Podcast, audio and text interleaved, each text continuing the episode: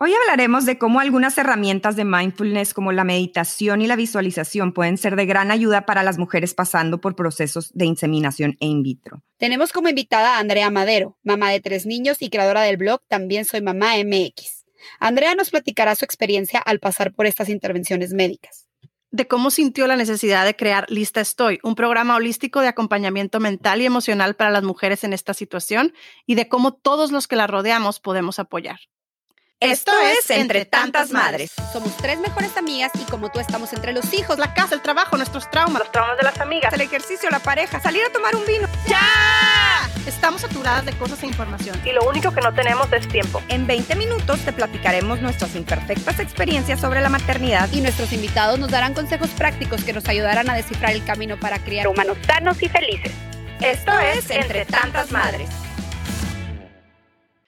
Hola, bienvenidas a Entre Tantas Madres. Muchísimas gracias por escucharnos. ¿Cómo están? Cintia. Hola, ¿cómo están? Pues súper lista para aprender. Josel, ¿cómo te encuentras hoy? Hola, yo muy bien también. Hoy vamos a hablar de un programa de mindfulness que fue creado para apoyar a mujeres que están en el proceso de inseminación in vitro. Escogimos este tema porque nos dimos cuenta que las tres conocemos a muchas personas que están pasando o han pasado por este proceso y que realmente se habla muy poco de él. Entonces quisimos abrir este espacio, claro, para quien lo está viviendo, pero también para quien no sabe de qué manera puede apoyar. Y es que sabes que, Josel, tal vez el día de hoy no nos van a escuchar hablar tanto como siempre. Este, y aunque nos encantaría poder ser empáticas, la realidad es que por nunca haber estado en esta situación, ninguna de nosotras tres, es muy complicado entender el desgaste emocional, físico y económico que pasan las personas que tienen este proceso de inseminación o de Y también yo siento que antes de empezar es súper importante recalcar que estamos muy conscientes de que los resultados de este tipo de cosas es diferente para cada mujer, ¿no? Muchas mujeres tienen un- historias de éxito donde tienen dos, tres hijos después de pasar por estos procesos, pero otras desafortunadamente son historias que no han tenido resultado y que todavía ahorita pues causan mucho dolor, ¿no? Entonces el punto, el punto de este podcast más que nada es que quisimos hacerlo para las personas que sí están pasando por esto ahorita, que decidieron estar en este momento y que puedan encontrar un apoyo más holístico y algo que vaya más allá de lo médico. Entonces estamos felices de tenerte aquí, Andrea. ¿Cómo estás? Hola, muy bien. Estoy bien feliz de estar aquí, muy contenta. Muchas gracias por el espacio, por la apertura. Gracias por, por darle este espacio a la gente que está pasando por esto y va a estar padrísimo, van a ver. Mil A- gracias. Andrea tiene un blog. eh, también soy mamá MX y ha pasado por esta situación. Entonces, queremos que nos platiques un poquito de tu historia, Andrea. ¿Cómo, cómo fue tu proceso? Mira, eh, yo empecé, estaba recién casada, yo tenía seis meses de casada, estaba todavía en la fase de luna de miel. Y la verdad es que todavía ni siquiera estábamos en ese proceso de intentar embarazarnos. Yo voy a mi ginecólogo a la cita de rutina y las preguntas que normalmente te hace el doctor, ¿no? ¿Cuánto tiempo te baja? ¿Cómo son tus cólicos? ¿Cómo es tu periodo? Etcétera. Y conforme yo le iba contestando todo, yo me acuerdo la cara del doctor así como, "Mm, algo no está bien, mm, algo no me suena. Y yo fui viendo cómo le fue cambiando la cara. Entonces me manda a hacer unos estudios de sangre y me dijo, ¿sabes qué? Ya vi los resultados, tenemos que hacerte otros estudios. Y ya se mete a hacer estudios como más especializados en las trompas. Recuerdo que el estudio se llamaba histerosalpinografía. Batallé en aprenderme el nombre. En el estudio sale que yo tenía una trompa bloqueada, ¿ok?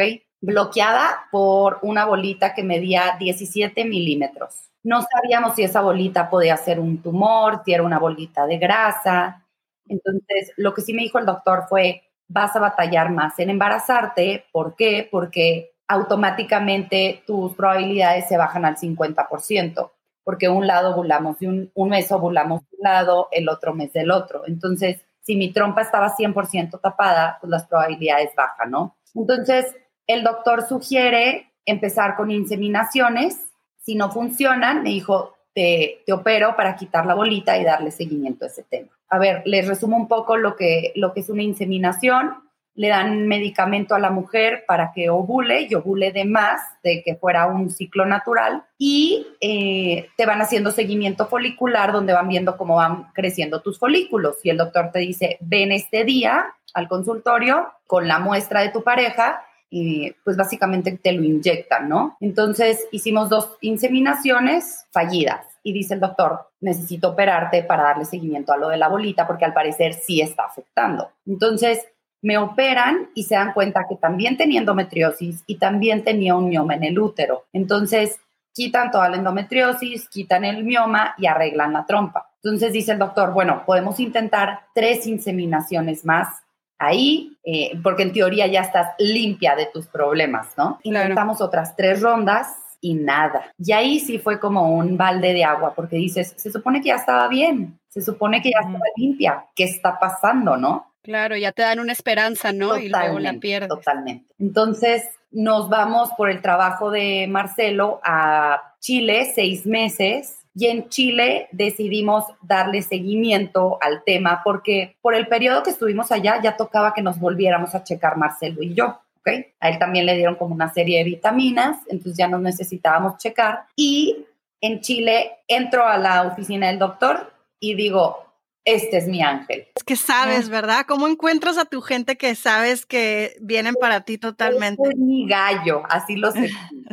Eh, no sé, su aura, su mirada, eh, la manera que nos hablaba, como de una manera mucho más personal, mucho más ético, considerando por lo que estaba pasando la pareja, no tanto enfocado en la parte médica, porque la parte médica yo ya la tenía dominada, o sea, te haces experta en el tema. Entonces dije, este es mi angelito, este va a ser el que va a hacer que yo me embarace. Y ya, entonces el doctor me empieza a hacer una serie de estudios, me logra decir algo que en México no me habían dicho, que era que mis óvulos no tenían la calidad correcta. Eso podía ser que la pared del óvulo estaba muy delgadita para dejar entrar a más de un esperma. Cuando entra más de un esperma no se logra el embarazo. O muy dura, lo cual no dejaba que ni siquiera un esperma entre y tampoco se logra un embarazo. Por eso él me sugiere ahora pasar al procedimiento de in vitro. ¿Cuál es la diferencia entre in vitro e inseminación? En la inseminación te meten la muestra de tu pareja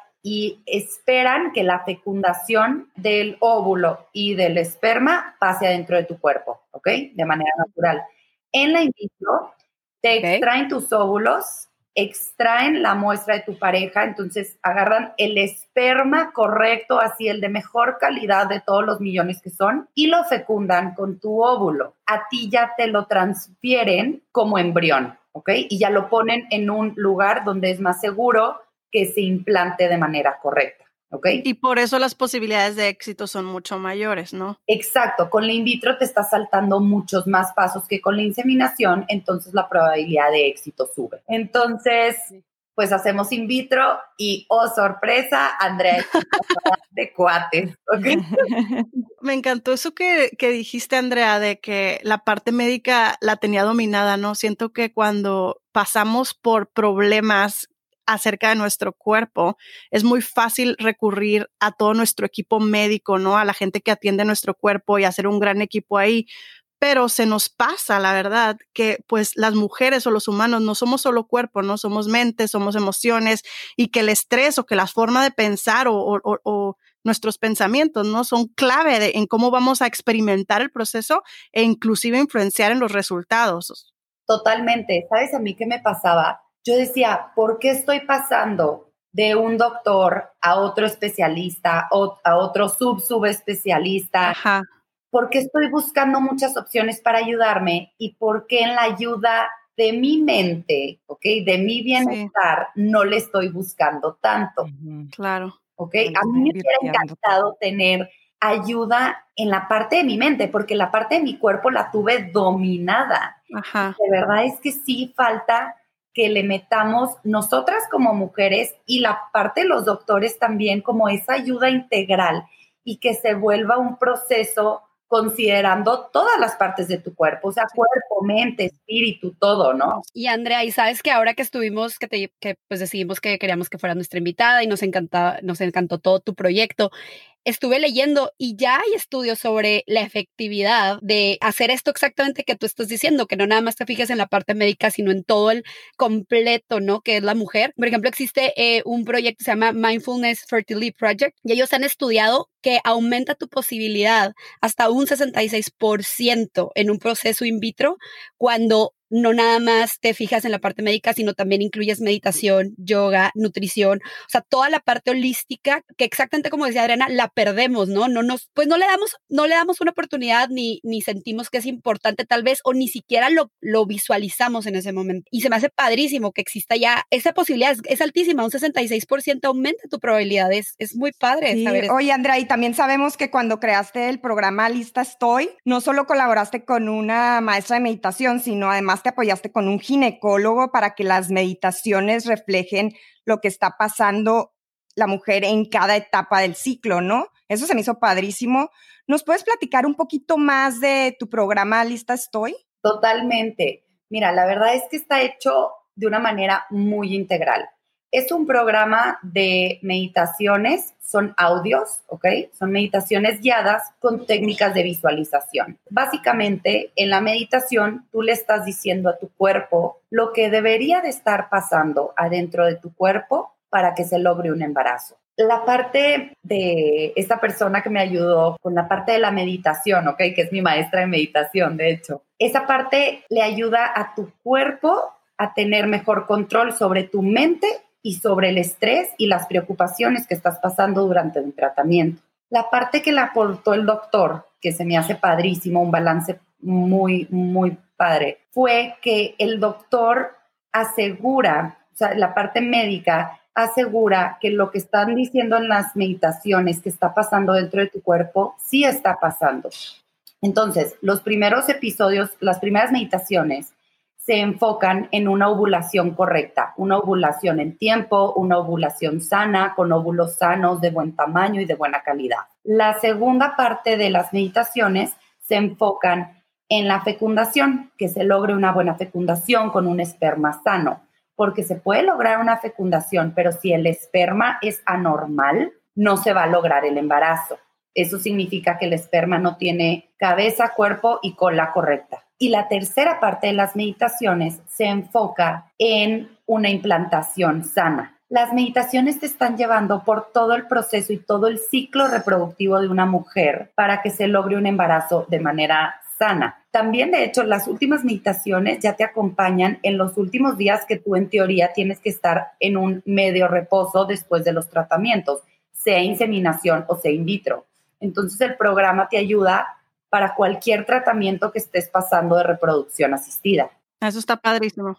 Oye, Andrea, y súper padre porque la verdad es que la mente es muy poderosa y se nos olvida, ¿no? La parte que te ayuda o, te, o es tu enemiga, ¿no? O sea, claro. Y aparte también, por ejemplo, la parte que dijiste al principio de que tú fue una decisión de pareja, los seis meses de casada, pues está padre porque también es una ayuda de, con la pareja. Yo quiero pensar que es un momento difícil que también se vive complicado emocionalmente en la pareja y qué padre que puedas acompañar a estas mujeres. Me encanta la verdad todo lo que Sí, yo desde que vi el programa me encantó.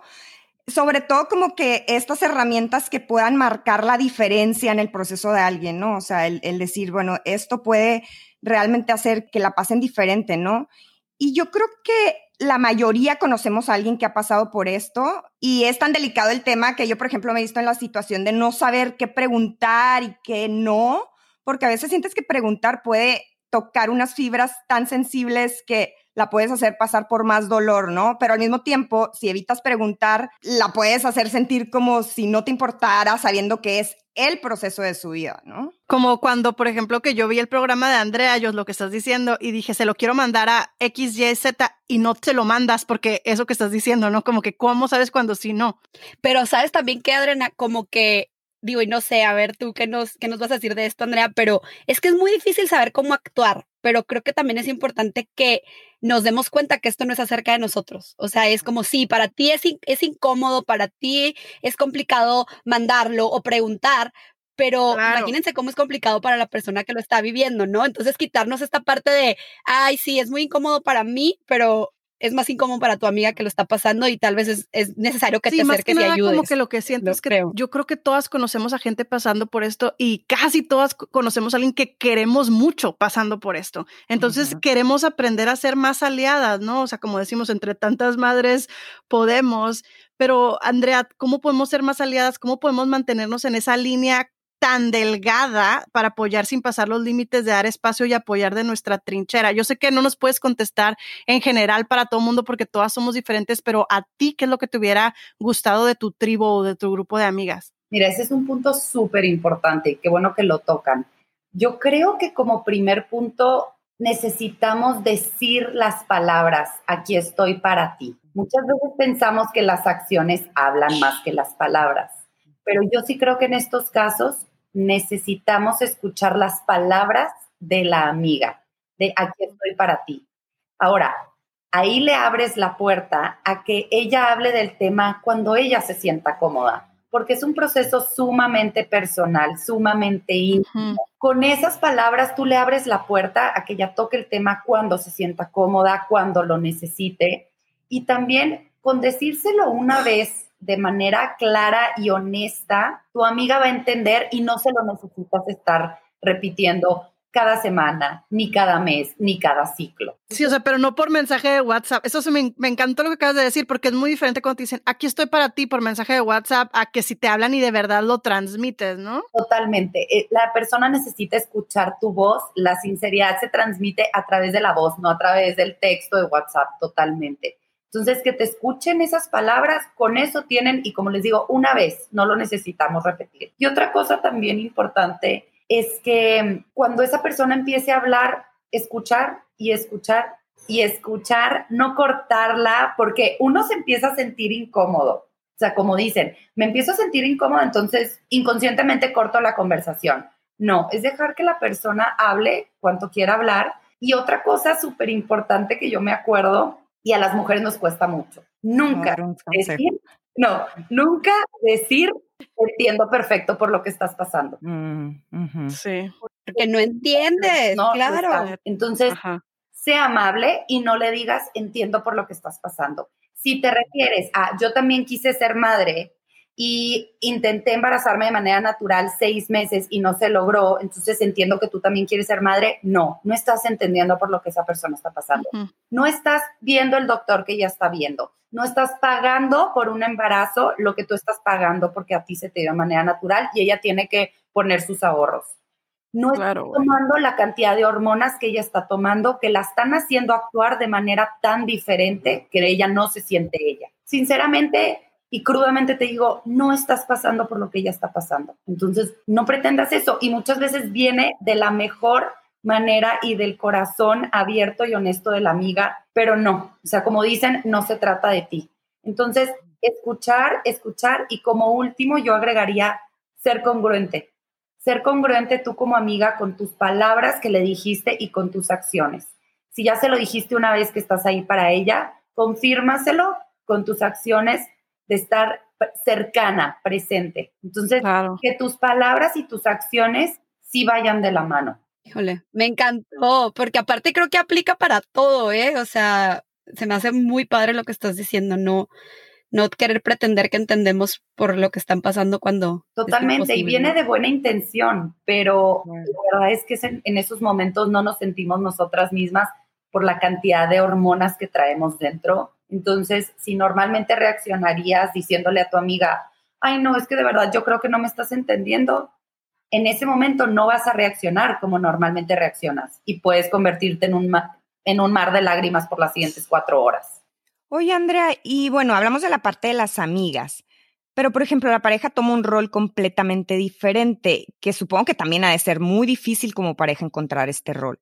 La pareja es 50% de esto muchas veces la mujer o la persona que está buscando el embarazo siente que todo es sobre ella y alrededor de ella. Y pues no, partimos que la pareja está formada por 50% y 50%. Entonces, tú necesitas preguntarle a tu pareja, ¿cómo estás? ¿Cómo te sientes? No sé, Marcelo no hablaba mucho del tema yo le decía, si no te quieres soltar conmigo no pasa nada, pero consíguete una persona, un amigo, quien sea, con quien sí lo sueltes. ¿Por qué? Porque yo lo estoy soltando a mis maneras porque necesito estar fuerte para ti, pero tú también lo necesitas soltar porque también necesitas ser un soporte para mí. Entonces, que no se nos olvide que esto es un trabajo de equipo, no es un trabajo nada más de la mamá. estás buscando ser una familia. Entonces yo creo que es un buen momento para empezar a comportarse como una familia. Y siempre preguntarle, ¿cómo estás? A veces no va a querer hablar del tema y a veces se te va a soltar llorando. Ay, qué duro, porque sí, claro, sí creo eso. Siempre pensamos en la mujer en el proceso y creo que pocas veces pensamos en lo que está claro, pasando no porque papá, él no, esté recibiendo las hormonas o las inyecciones, lo hace parte menor del problema, la verdad, mm. de la situación. Andrea, pues la verdad me encanta todo lo que dijiste. Creo que no hay una sola cosa que no se me haya quedado grabada, ¿no? Es la parte de las amigas, la parte de la importancia de ni siquiera pretender ser empáticas, este, la parte de estar ahí. ¿Hay algo más que quisieras agregar? Sí, mira, yo creo que a las personas que están pasando por esto, que no se les olvide que así como están cuidando a su cuerpo, tomándose las medicinas, tomándose las vitaminas, tomándose las hormonas, también tienen que cuidar a su mente. Entonces, busquen herramientas que las hagan sentir bien, busquen herramientas que las tranquilicen, que las ayuden a llegar en paz al proceso y de verdad las probabilidades de éxito aumentan. Si es mi programa lista, estoy padrísimo pero si es otra cosa, de verdad también, no importa, o sea, rodéense de esas herramientas y aprovechen que hoy en día hay muchísimas, pero cuiden a su mente y a su espíritu también. Y a las personas que son tribu de estas personas que están pasando por tratamientos, pues que no se nos olvide que debemos de ser congruentes y que somos un gran apoyo. Entonces hay que decirlo y hay que comportarnos de esa manera. Y de verdad es que a las personas que están en tratamiento jamás se les va a olvidar la amiga que siempre estuvo ahí jamás se les va a olvidar. Ay, me encanta. Gracias, de verdad. Ya me siento ahora mal con todas mis amigas y la verdad sí debo confesar que no estuve ahí, ¿no? O sea, que pero qué padre, ¿no? Que vengas a darnos esta info. Nunca es tarde. O sea, si esta para tener esta conversación. Logró ser mamá, te juro que nunca es tarde para que le hables y le digas, perdón, que no estoy. yo al 100%, estoy tarde, pero aquí estoy. Sí, a mí, yo me siento, a mí, yo este episodio en particular siento que me voy con el corazón un poquito lleno de saber que puedo ser mejor amiga y, pues seguir echándole mucha buena energía a las, a las mamás que están pasando por esto. Totalmente, de eso se trata. Andrea, mil, mil gracias por compartir. Hoy nos llevamos que la meditación y visualización pueden ser grandes aliados en intervenciones médicas y que como amigas, aunque no debemos pretender que entendemos, sí podemos estar ahí para apoyar. Sigan a Andrea en Instagram, en arroba también soy mamá y pueden encontrar el programa de meditación en listaestoy.podia.com. Nos vemos. Muchísimas gracias por escucharnos. Síganos en Instagram en arroba entre tantas madres y mándenos sus preguntas y comentarios. Queremos escucharlas. Nos vemos en dos semanas.